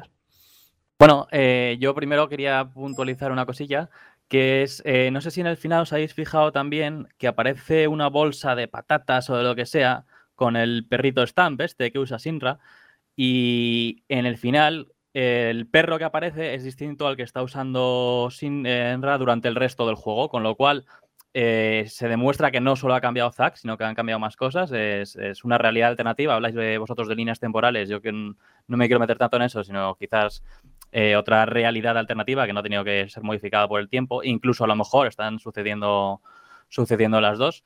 Eh, a mí me parece que mm, una cosa que decías tú antes, que de que era una secuela, eh, me parece bastante más acertado. Y yo al juego desde el principio, eh, antes de salir, le veía un problema que es que se llamase Final Fantasy VII Remake, porque mm, no puede ser un remake si no es completo, o tenían que especificar en el nombre que era Remake 1, Remake Part 1, porque me parecía un fallo comercial muy grave. Y no sé ahora si lo de remake tiene un doble significado respecto a rehacer la historia y que ya ha cambiado el destino y ha sido un título elegido totalmente aposta desde el principio. De hecho, Carlos antes hablaba de, mm, que mm, ellos desde el principio han, vendido que era una cosa eh, exacta, pero bueno, estoy buscando una noticia ahora de que publicasteis vosotros de, en Vandal, de, que publicó vuestro compañero, nuestro compañero Ramón Morela, que decía que mm, Nomura hace ya varios años, dice, no puedo hablar mucho por ahora, pero no es un simple remake. Si solo hacemos mejores gráficos para la tecnología actual, no sería mejor que el original. Si eso es lo que quieres, creo que sería suficiente jugar a la versión internacional en PlayStation 4. Entonces, yo sí estoy bastante de acuerdo en que hayan cambiado. A mí me ha gustado porque me sorprendió entre otras cosas. Y aparte, yo creo que los finales de los juegos de Final Fantasy siempre tienen algo, bueno, no, no necesariamente al final, final, pero siempre tienen algo que te demuestran que lo que has estado viviendo tiene algo de engaño. Ya nos pasó con el 7, que hablabais de que tenía un argumento bastante directo. No estoy totalmente de acuerdo, porque yo creo que mucha gente a día de hoy, 23 años después, sigue sin entender lo de Genova, los clones de Sephiroth, que, la palabra clon de hecho está mal traducida, no son clones, sino gente a la que le han inyectado genes de Genova y demás. O sea, siempre ha sido bastante complicado. Ya en el Final Fantasy VII original había tipos encapuchados de negro antes de que fuese mainstream para Nomura. Ya había también combates en espacios interdimensionales, también frente a Genova. Bueno, ya había muchas de esas cosas. Y yo, aunque a mí me ha gustado, yo entiendo las críticas y aunque creo que no, que han sido cautelosos al decir las cosas, entiendo las críticas porque al final yo creo que es el Final Fantasy VII Remake es un poco como el mockumentary de los videojuegos, ¿no? Que te están contando una cosa y hasta el final no descubres que no es así y más cuando en algo tan esperado como esto. Entonces, creo que habría sido más práctico y menos engañoso, que es como se sentirán muchos, ser más vender más que se estaba haciendo, eh, no unas declaraciones perdidas que las encuentro yo por, bueno, pues porque te lo curras un poco, ¿sabes? Y ya hace años que no hablan de ello. Eh, pero a mí sí que me han ofrecido esa parte que prometían, esa parte de una recreación casi palmo por palmo, extendiendo más la historia y demás. Eh, pero claro, ahora te deja una incertidumbre de qué va a pasar a partir de ahora. Eh, podemos teorizar mucho, lo de Zack ha dicho me ha parecido muy interesante, pero, pero claro, que todo lo que digamos, ellos mismos están, han dejado las cosas para teorías, no han dejado, no han dejado nada cerrado. Ayer mismo quizás se preguntaba la opinión de los fans. Luego a mí hay una duda que yo no sé si vosotros sabréis resolverme y os quería preguntar, pero creo que puede ser una cosa que esté hecha a posta y que nos esté dando alguna pista y que la, que más gente nos esté fijando. En el momento en el que mm, te reencuentras con Aeris en la iglesia, te enseña la materia sagrada, eh, te dice que no sirve para nada y hace un movimiento de cabeza para que la veas en su coleta, pero la materia sagrada en ningún momento está ahí y yo no sé si eso tiene algún significado. Yo, ese momento no lo entendí tampoco. No sé, a, mí me dejó, me dejó totalmente loco. En cualquier caso, yo creo que, bueno, al final de este juego, que a mí me gustó porque me sorprendió y me dio una batalla bastante épica y me metió ese ritmo que tú antes comentabas que faltaba quizás en el edificio Sinra por, por detallar más algunas cosas. Eh, pero al final de este, el final de este juego lo va a hacer bueno la secuela o las secuelas, que todavía no sabemos cuántos serán. Eh, eso, eh, cuando juguemos a la siguiente vamos a saber si este final ha sido bueno o no, si fue una cagada o, o, si por lo contrario ha sido un acierto. Yo creo que han ganado crédito con este juego porque al final creo que estaremos todos de acuerdo quitando los fallos o quitando las interpretaciones del final en que es un juego bastante bueno. Eh, y no creo que desperdicien los grandes momentos que hay, que hay a continuación eh, y que serán bastante fieles. Lo que pasa es que han ganado la capacidad de sorprendernos. Incluso si ahora mismo muere Aeris, incluso aunque muera de la misma manera y no de otra, ya nos sorprenden porque ya nos tienen en vilo. Y yo creo que eso es un punto muy a favor eh, de, para poder contarnos la historia, que hagan algunos cambios y entonces no sepamos nunca lo que va a pasar y lo que no de lo que, de lo que debería pasar en el juego original y mantener la tensión es algo que yo agradezco para los siguientes. Ver, es pasa- que sí, realmente. y todos a la vez. Ve- ve- Veo que he suscitado debate. Sí, Sí, tengo, tengo cosas aquí apuntadas y todo, así que venga, dale. Dale, Nada, yo lo que iba a decir que realmente eh, aquí estamos hablando mucho ahora de este final y mm, sé que a lo mejor estoy sonando así como muy hater y demás y es más que nada por... Es que es un juego que le tengo mucho cariño y realmente lo que yo esperaba con este remake era... eh, era precisamente lo que me ha estado dando todo el remake hasta los últimos cinco minutos y es que por fin, por una vez, pudiese disfrutar de la historia de Final Fantasy VII en condiciones, porque ah, como, como hemos dicho y hemos comentado, ya no solamente era el tema de la traducción que tuvo el juego original, sino la narrativa tan desastrosa que tuvo. O sea, ya, ya es que eh, era un juego mal narrado y, y no solo eso, sino mal traducido. Así que teníamos ahí un combo bestial. Y claro, una de mis máximas ilusiones era esto, ver cómo ampliaban ese universo, cómo me contaban bien esa historia, mm, recrearme con todos esos detalles que me perdí, que profundizaran en ellos. Y era lo que estaba esperando y lo, realmente lo que me estaba dando durante esas 40 horas me ha estado dando todo el remake. Yo, de hecho, era- Carlos, anoche leyendo un poco sobre teorías y sobre explicaciones sobre el final, me, me di cuenta de que, de que no había entendido nunca la historia del original. Pues eh, es que eso es, eh, es lo que lo ha comentado Diego, que hay mucha gente que todavía no entiende todo el tema final. Hay mucha gente que no sabe ni siquiera quién es realmente a quien te enfrentas Le- en la batalla final del Final Fantasy VII original. Le- y lo- entonces era sí. como la oportunidad perfecta para, digamos, arreglar el original. Es decir, no, no te voy a decir arreglar porque parece que suena mal y a mí el original ya sabéis que es uno de los juegos que más me flipa, pero eh, era eso, es como... eh, darle ese tratamiento narrativo y a todos los niveles que lo que realmente le haga justicia a la leyenda que hay tras ese juego. Y claro, me he encontrado con esto y ahora os digo también, no puedo, aunque esté ahora yo así un poco mosqueado y encendido, yo soy el primero que en cuanto salga la siguiente parte se va a lanzar de cabeza por ella, con la edición más tocha probablemente que haya, porque a nivel de juego sé que me va a encantar, sé que voy a volver a seguir visitando este mundo que me flipa el, el universo en el que se desarrolla este Final Fantasy y todo. Y realmente no podemos juzgar ahora mismo ni para lo bueno ni para lo malo. Es decir, ni yo para criticarlo, ni a lo mejor vosotros para decir, joder, qué, qué bueno es, hasta que no veamos cómo continúa. Porque lo mismo, las siguientes partes nos sorprenden y hacen un pedazo de argumento que lo hilan todo perfecto, lleno de detalles al- hacia los más nostálgicos, que también con, que con otras cosas nuevas que nos contentan a todos. Pueden hacerlo maravillosamente bien o pueden hacer un desastre o pueden hacer algo que ni fu ni fa. Entonces, hasta realmente no veamos cómo va a continuar y va a terminar esto, es como muy precipitado todavía poner el grito en el cielo. Y yo, Sí. y yo eso lo admito. Y claro, habrá que ver qué es lo que pasa realmente. Pero es una industria tan conservadora, tan miedosa a la hora de intentar sorprendernos y hacer cambios porque temen a los jugadores, que a mí cuando me desafían las expectativas y me sorprenden, yo lo acojo con los brazos abiertos. Por ejemplo, es que es muy raro ver en un triple A que haya grandes sorpresas. Eh, me tengo que remontar a Metal Gear Solid 2 en su momento. Que me pareció increíble lo que hicieron, de cómo desafiaron las expectativas de todo el mundo, de que tú te esperabas un juego protagonizado por Solid Snake y de repente llega y resulta que es un juego protago- protagonizado por Raiden, algo que enfadó muchísimo a la gente en su momento. Y a mí me flipó por eso, por, por el, por el atrevimiento.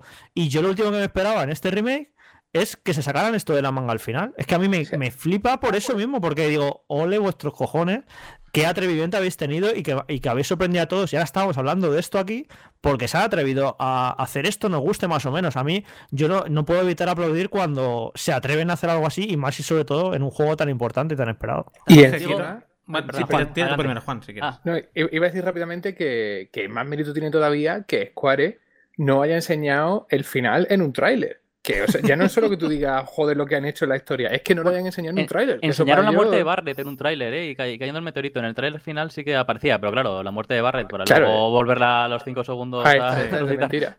Pero bueno, yo nada más que quería decir así rapidito que, que yo entiendo a Carlos, porque Carlos es exactamente yo cuando vi la película de Silent Hill. Así que el- es, es- es normal, tío, yo, yo te entiendo. Y es lo que estabas diciendo tú ahora, ¿no? Que, bueno, lo que comentaba yo cuando lo hablamos esta mañana, que estamos discutiendo al final por WhatsApp, que, que decíamos que que hace no lo podemos jugar, no podemos decir si está bien o está mal, ¿no? Yo creo que se han abierto puertas y ahora ya lo que entre por esa puerta puede ser nefasto, puede ser una pasada, pero al fin y al cabo Además, ya no solo para nosotros que conocemos el original, sino para ellos que trabajaron en el original también. Mm, piensa que si hiciste ese juego hace no sé cuántos años, quizás lo último que se te apetece es volver a hacer lo mismo. Ya como profesional, ¿no? Porque ya, eh, o sea, esa gente no son tres matados de una compañía japonesa, son tres probablemente de los empleados más importantes que, que hay ahora mismo en Square Enix. Y pues eso, habrán dicho, mira, si vamos a hacerlo, vamos a hacer algo también que, no, que nos llene a nivel profesional. Y les da un especial derecho a hacerlo, ¿no? Por, oh, por supuesto, sí, sí, sí. Yo creo que más derecho que ellos no tiene nadie, ¿no? Por mucho que, que los es fans quieran y se la tal como quieren. Ahí está. y, y, se la están bien.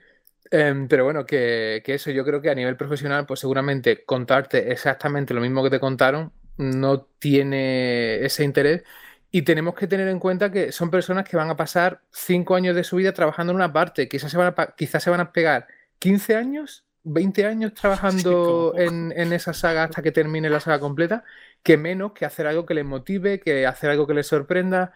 Ellos también disfrutarán viendo cómo reaccionan los fans, eh, disfrutarán viendo cómo cinco colgados de España están haciendo un programa de radio sobre el final que, han hecho, ¿sabes?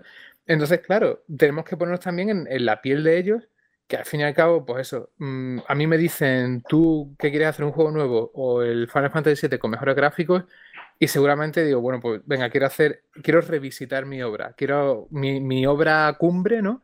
Quiero cogerla, cambiarla y bueno, por lo menos hacer algo ligeramente diferente que, que me dé esa emoción para seguir trabajando en ella a lo largo de, ya os digo, porque es que no van a ser cinco años, van a ser 10, 15 y, y, eso es interesante. Ahora que dices eso, eh, Juan, y ya habiendo jugado el juego y sabiendo lo que sabemos, eh, ¿cuál es vuestra apuesta en cuanto a cuántas entregas creéis que van a ser y hasta dónde creéis que va a llegar el siguiente? Antes, antes, antes, Jorge, quiero hacer un apunte de lo que tú decías, de que quizás sea una secuela, quizás estemos ante un Final Fantasy VII diferente, que estaba buscando aquí información. Y en una entrevista a Famitsu en marzo, eh, Nomura dijo que eh, no querían reescribir la historia del Final Fantasy original porque era simplemente el origen del juego y que esperaba que los fans eh, vieran este Final Fantasy VII Remake como un nuevo Final Fantasy VII que existe gracias al original. O sea que eso iría bastante en relación con que esto existe gracias al original porque esto es un nuevo Final Fantasy VII, esto es una especie de secuela. Refuerza un poco tu teoría.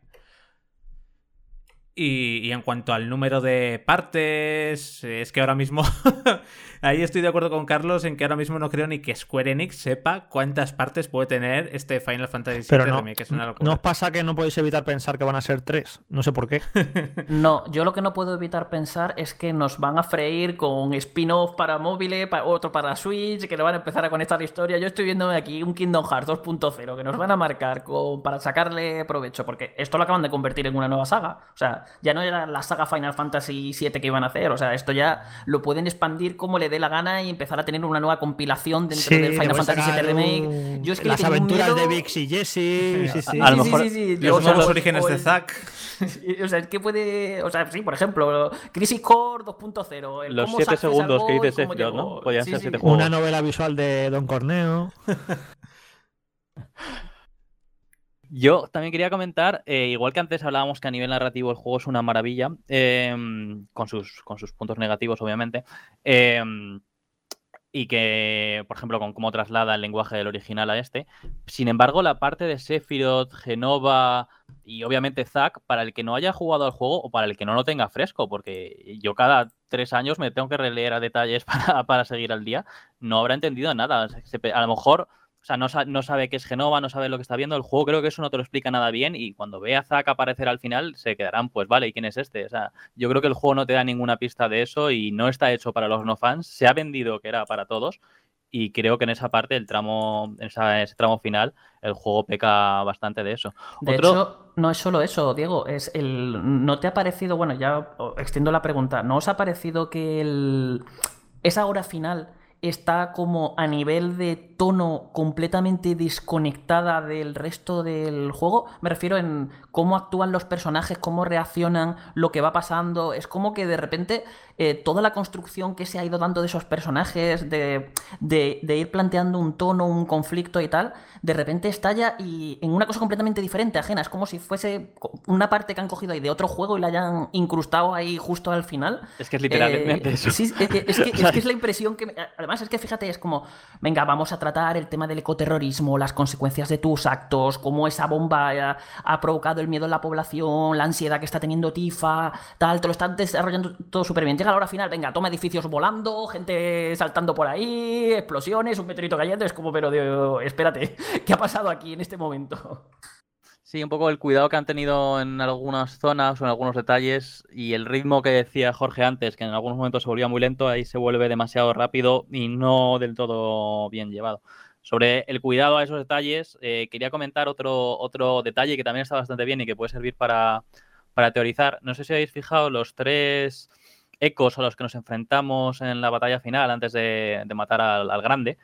eh, que mm, llevan las armas de Cloud, de Tifa y de Barret. Llevan también una espada con los puños y un arma así. Entonces, no sé si eso puede ser el Cloud, el Barret y la Tifa del juego original intentando que no se cambien los hechos. En cualquier caso, el juego está, está lleno de guiños, ya sea por, pues no, desde la banda sonora, cómo la vas consiguiendo, momentos como la mano de Tifa agarrando a Cloud, que, que son muy parecidas a- otro momento del original, cuando nos enseñan la, la historia de los ancestros, que se parece mucho a lo de Cañón Cosmo, cuando te habla de, de la corriente vital, o bueno, pues, cómo Barret consigue su límite. El Eh, el el Ayeboy nombre- que está el escondido.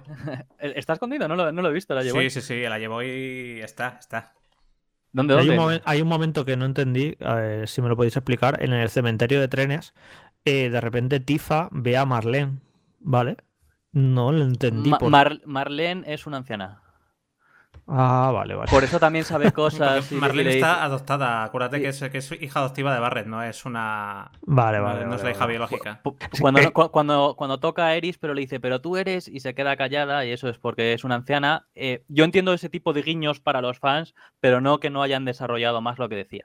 Eh, cosas que tienen tanta trascendencia en el final del juego como, como, si, eh, como Genova o como, o como Sephiroth.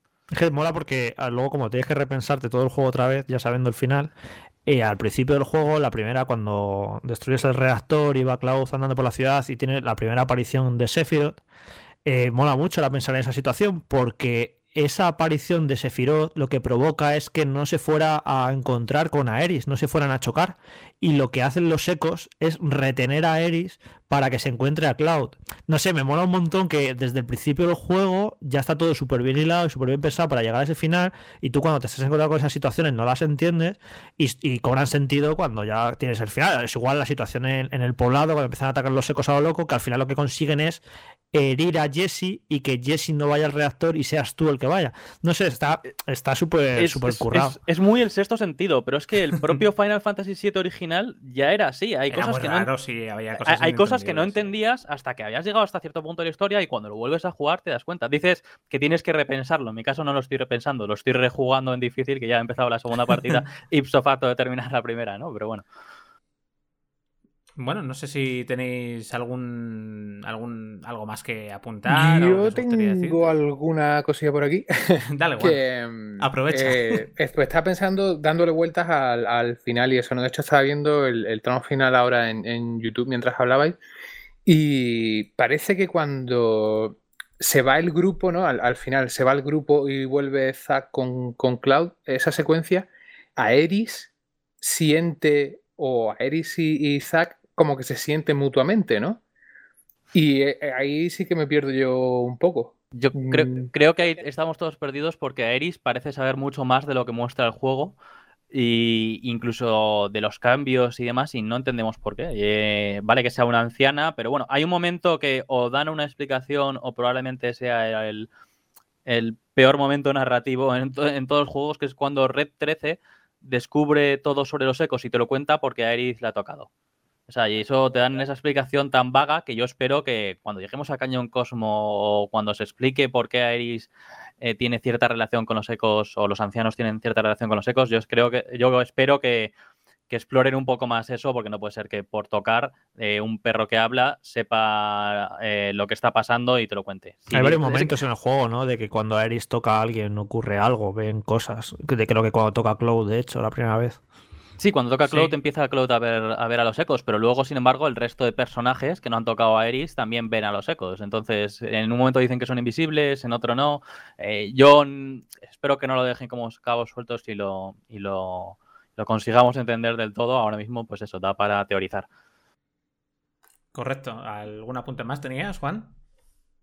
No, era simplemente eso, porque lo estaba viendo y tiene ese detallito, ¿no? Que se cruzan y suena cling. y, hay ese momento ahí como de. Bueno, se, se- han sentido mutuamente, ¿no?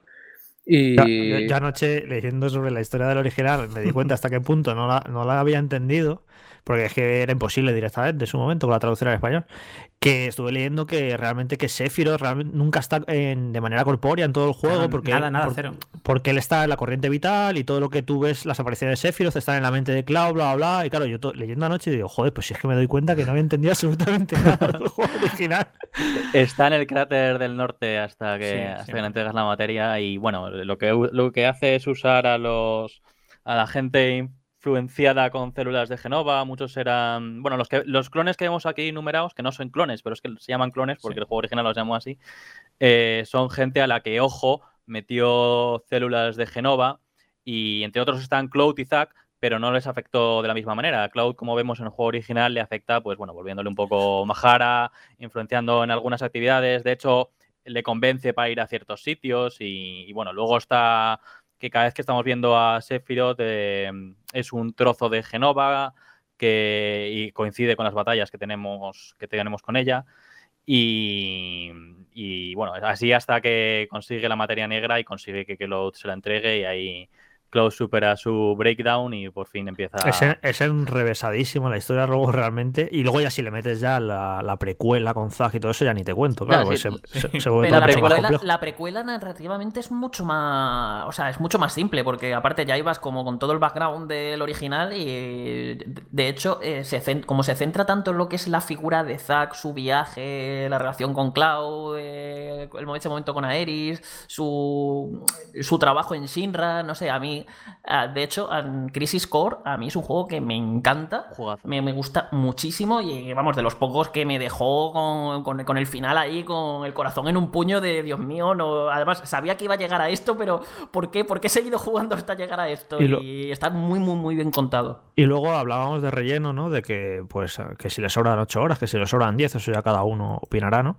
Pero luego a mí me falta, el encima, o sea, tiene un montón de, de relleno que no me gusta y luego me falta info. Me falta, por ejemplo, no tratan demasiado el pasado de Barrett. No se habla prácticamente nada del pasado Es de que Barrett. eso era la siguiente Sí, es- Ya, realmente. pero claro. algún apunte, algún, no sé, ¿sabes? Y luego, por ejemplo, si esto, si esto, como dicen, era un juego completo, un juego con entidad propia, al- me tienes que decir algo de, de Barrett. Y luego, por ejemplo, los malos. Creo que los personajes principales están súper bien construidos. eh, Evidentemente, claro, tienen mucho más tiempo para hacerlo. Pero los malos me parecen muy de opereta y muy caricaturescos. Y a mí ahí flojea un poquito la construcción de, de villanos. Ya ni te cuento de Sephiroth, porque Seph- Sephiroth simplemente es que si no has jugado al original, es que no, no entiendes nada. ¿Quién es este tipo? ¿Por qué aparece por aquí? ¿Qué Sí. significa? Está muy mal hecho. O no han querido hacerlo. No es que esté mal hecho, es que, es que no han querido. Han querido dejar como ese misterio. Pero no sé, el resto de, de enemigos y de villanos y tal. No sé, me falta un poquito de construcción ahí. El caso de Sephiroth es curioso porque también lo, creo que lo comentaba antes Carlos. En, en el juego original es un poco como, como tiburón en la película, que te están hablando de él y pero no lo estás viendo, con lo cual te va dando muchísima más impresión. Eh, cuando por fin lo ves, ya, vamos, eh, para ti te han contado toda su historia, pero eh, les- le has estado incluso persiguiendo, pero, pero no es lo mismo que aquí, que aquí lo usan como un villano que, que sí, que por espectacularidad, por el fuego, por, por el tono que usa, da, da canguelo, pero no es la misma sensación de, de que te hablan de él como una leyenda y antes de conocerlo ya has oído hablar muchísimo de él. Bueno, pues yo creo que con, con esta hora y media casi de programa rajando de Final Fantasy VII original y remake, eh, si tenéis algo, algo más que, que decir, aprovechad y si no podemos dar por concluido el, el debate. A ver, ¿alguna otra sugerencia, tema, duda, pregunta? Pues es que ya os digo, sigo aquí viendo cosas y demás. Y lo que comentaba Diego es de que los tres. Perdón, estaba tosiendo por el micro. Que las, las tres criaturas a las que te enfrentas, eh, una tiene los puños, la otra tiene la espada y la otra tiene las armas, ¿no? De, en, en la batalla final. Em, hay gente que dice que quizás son los tres Sephiroths de Advent Children, porque uno peleaba con los puños, otro con pistolas y otro con espadas. Realmente, Eh, esa parte, Juan, tú que lo juegas los juegos en inglés, ¿este lo jugaste en inglés o en español? Bueno, voces en inglés y, y textos en español porque tienes que cambiar la consola y porque imaginaos el trabajo de meter un selector de, de subtítulos de idioma, ¿eh? Puedes meter uno de audio, eso no hay problema, pero meter uno de... No, no, no, no. Y nada, lo juego en español porque no tenía, o sea, tenía que cambiar la consola, digo, paso. Es que me pareció ver una imagen por ahí, yo es que no lo he podido comprobar por mí mismo, en el que la descripción que te dan de esos bichos, si le hace, si los analizas, eh, son, es diferente a la que pone en español. Es como que en español dice una cosa completamente distinta y en inglés ponía algo así como que eran como alguien traído del futuro, que, pa- para alguien que, que defendió para salvar el mundo y tal. Así que eh, quizás no vaya muy desencaminado Diego con el tema de que son como los ecos que han traído la esencia de los protas de los juegos originales a, este, a esta línea temporal para defenderla y demás. Estaba Puede mirando el final y cuando sale la escena de Vix, que está en la cama, en la casa, está en la casa de la madre de Aeri, ¿verdad? Sí. Eh, justo en la mesita que tiene al lado de la cama eh, está la, la bandana de Jessie. La- No sé, si, eso, no sé si significa que está muerta. La cosa es que Vix también lleva bandana. eh, lo- por lo que se distingue es por los guantes, que los guantes Sí. de Jesse tienen una parte plateada, una parte, una especie de placa que no tienen los de Vix. Así que su bandana y su y sus guantes están ahí, pero ella, ella no sabemos. Yo tampoco sé del todo qué ha pasado con, con Wedge, porque yo no sé. Que por cierto, ahí. Se ahí- queda en el edificio, Claro. se queda ahí en el edificio, quién sabe, pero y además pasa con Pero es por los en ecos, se queda en el edificio porque los ecos le impiden irse. Sí, sí, pero eso que no, no te vuelven a mostrar cuando se van los, cuando se cargan los ecos y tal, no se vuelve a saber nada de Vix. Y, digo de Wedge, y igualmente ocurre también con Don Corneo. Al final te ponen toda la tramilla esta de la persecución de la rata, que es horrible, te repiten el mismo jefe. Y, eh, y es como para resolver la parte de Don Corneo, que en el original se quedó así como muy en el aire, porque tú llegabas a Don Corneo, Don Corneo te tiraba las alcantarillas y ya, ya no vuelves a saber nada No, de Don hasta- Corneo en todo el juego. Y aquí, No, hasta Butai. En, le volvíamos a ver y a lo mejor se la han Es llevado allí es verdad, ya no me acordaba, como era tan opcional, cierto, cierto, cierto. Pues, pero eso, que aquí es como que no- intentaban cerrar un poco más su parte en Midgar y ha quedado un poco como hecha de aquella manera. Oye, Ostras, no no, hemos no, ha- no- no me acordaba yo de ese detalle de Butai, gracias por No lo hemos hablado, pero con lo que ha tenido que vender este juego, imagino que es muy tentador para Square Enix eh, querer sacar algún DLC. ¿No creéis que creéis que habrá DLC? O... Uno centrado en, en los tres grandes beneficios del juego, que son Beast y Wedge. Eh, el, DC, el, el DLC Avalancha no estaría mal, ¿no? Sí, estaría guay. Para, Yo pa- creo pa- para, que nos- vender, para vendernos un poco. Pues yo, yo creo que nos enfadarían bastante si ahora nos dicen que nos van a tener con DLCs eh, en vez de estar trabajando a muerte con la siguiente parte. ¿eh? Yo creo que eso si no sacan los DLCs es por no enfadar a la peña. Porque si encima dice que, claro, que te lo han dividido esto en varias partes y encima te las trocean en- a su vez en DLCs, ya la gente se enfada del todo. Sí. Imagina que hace uno como el del último Kingdom Hearts, que te vuelven a mostrar las mismas escenas y luego te ponen otros pequeños cambios sueltos. Eso ya sería la repanocha. Gracias por recordármelo. Bueno, Eh, aún, as- aún así, a mí me gustó ese DLC, ¿eh? yo me lo pasé bien. Si, mientras metiesen combate chulos y a un precio más ajustado que el de ese DLC, quizás. Bueno, pues eh, con esto yo creo que podemos dar por concluido. Ahora sí, horita y media de, de podcast, horita y media de banda al radio anti-express, que ha sido hoy, pero bueno, era, entraba dentro de lo previsible. Antiestrés para Carlos, no, ¿no? no, no. No, hombre, porque somos muy pasionales, por eso. Si lo que demuestra esto que el final anda, anda en el clavo, mira, estamos aquí Debatiendo, sí, está claro. gozándolo, hablando del final. Si no, si hubiera sido el original, salen de la ciudad, venga, hasta el siguiente episodio, a esperar tres años, pues no estaríamos hablando aquí ahora mismo de- del final, no hubiéramos hecho un, un podcast de spoilers. Princi- principio número uno del marketing, que se hable de ti, sea para bien o para mal, pero que se hable. Perdón, yo es vamos. que, eh, estoy súper súper involucrado en esto y estaba buscando información sobre lo que decía Carlos de la traducción. En español la verdad es que no la recuerdo, pero en inglés ¿no? Eh, dice una entidad de una línea temporal futura que se ha manifestado en el presente. Lucha con una espada para proteger el futuro que le dio forma. Eso es lo que dice la descripción y supongo que los otros tres dirán lo mismo, ¿no? Pero que, bueno, lucha con una espada, lucha con puños o lo que sea.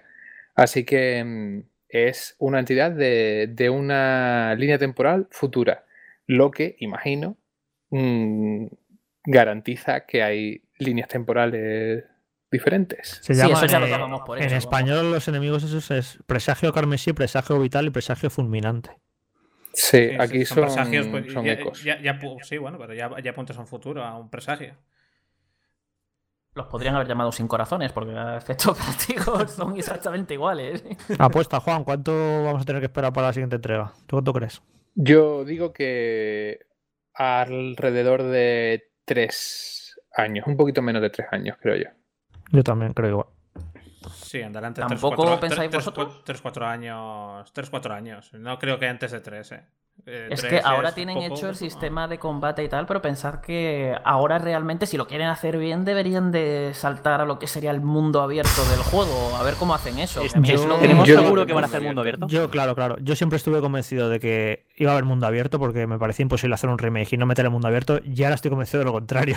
ahora creo que se lo van a fumar el mundo abierto. Quizás una mecánica chula para un mapa mundi, Sí, así en, plan caricaturesco, incluso que veas a los personajes super deformed para el, para el mapa.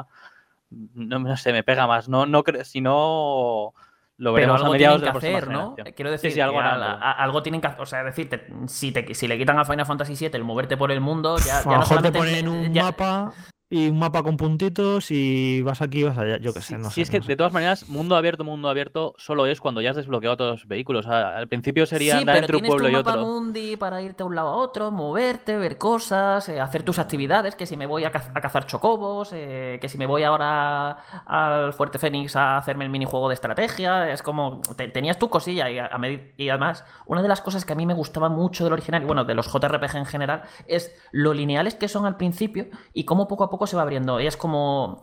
Venga, y ahora tienes el coche, y con el coche puedes llegar a estas zonas, y ahora tienes el barco, y con el barco a estas zonas, y ahora, y ahora, venga, ya puedes volar, ya puedes ir a donde te dé la gana, no sé, era como ese, ese sentido de progresión que a mí me flipaba y que yo, sinceramente, es, no sé cómo lo van a hacer, porque con la escala que le han dado al mundo, eh, me pasa un poco como a Jorge, que lo veo como imposible que, que hagan esto ahora mismo, pero bueno, dentro de lo que cabe, también hemos visto en, la, en esta generación mundos abiertos enormes. Yo no lo veo tan imposible de que lo lleguen a hacer. Tenemos montones de juegos así. Lo que pasa que, claro, a ver cómo lo plantean, que no se sienta un tedio moverse por él. Es como, yo creo que tienen un marrón aquí importante. Sí, que- a ver, sí, Si se van a mundo abierto, no está Por poder se puede, pero si no consigue poner las texturas en las puertas, como para ponerse a hacer un mundo abierto, ¿sabes? No, tenemos juego en. 5 años. Si, si es mundo abierto, no tenemos juego en 5 o 6 años. Por eso es lo que digo, que os veo, muy, os veo muy optimistas con lo de dos o tres añitos, ¿eh? Yo digo eso, algo menos de tres años, pero porque no va a haber mundo abierto. Yo Eso creo que yo. quizás, pues yo qué sé, te montas en un cacharro, el cacharro que decidan, y te permite ir a un escenario a otro, que haya zonas medio amplias como tenemos ahora con las barriadas y eso, ¿no? Que llegues y bueno, tengas tus caminitos y te lleven a, a zonas más abiertas, más lineales en función de, de la misión y del momento de la historia, pero no creo que vayas a tener un mundo abierto como tal, como en el original, para recorrerlo.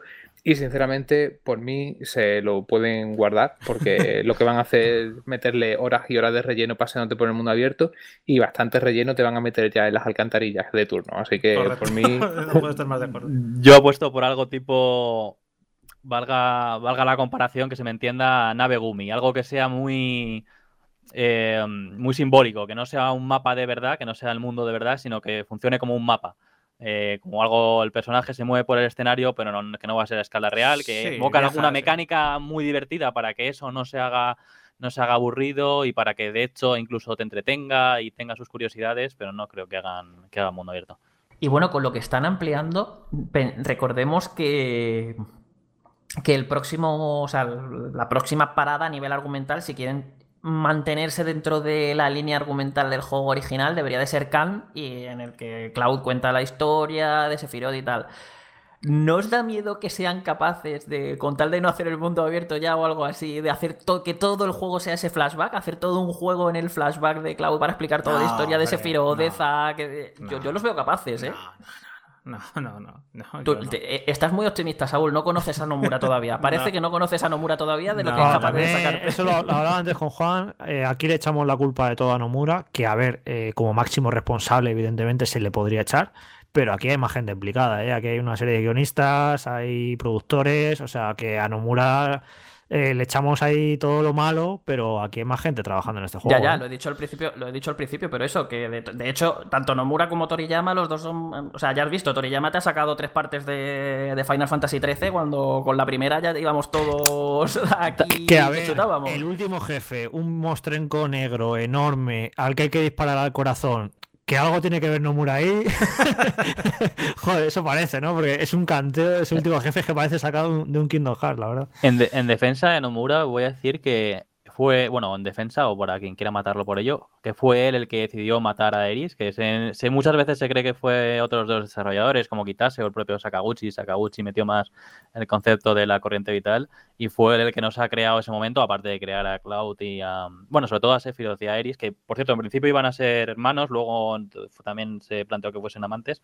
Eh, entonces, su mérito tiene él en crear sus personajes y yo me fío del desarrollo que hagan. Yo, eh, quitando algunas cosas muy concretas y que entiendo las críticas, soy firme defensor de, Nomura porque, bueno, ha estado implicado en muchos de los videojuegos que más me han emocionado. Bueno, ahora sí. Os corto ya porque yo también tengo que editar esto y son las mil y se nos va el tiempo. Así que, chicos, muchísimas gracias a todos, a Diego, a Juan, a Jorge y a Carlos por estar aquí. Y muchísimas gracias a todos los que nos estáis escuchando. Espero que este largo programa os entretenga en estos días y dejad en los comentarios qué os ha parecido a vosotros el final de Final Fantasy VII Remake. Rajad ahí lo que queráis. Y bueno, ya lo leeremos un día que esté Carlos por aquí para que nos dé otra vez su feedback. Chicos, un saludo. Hasta luego. Hasta luego. Tu tienda de videojuegos.com patrocina Vandal Radio.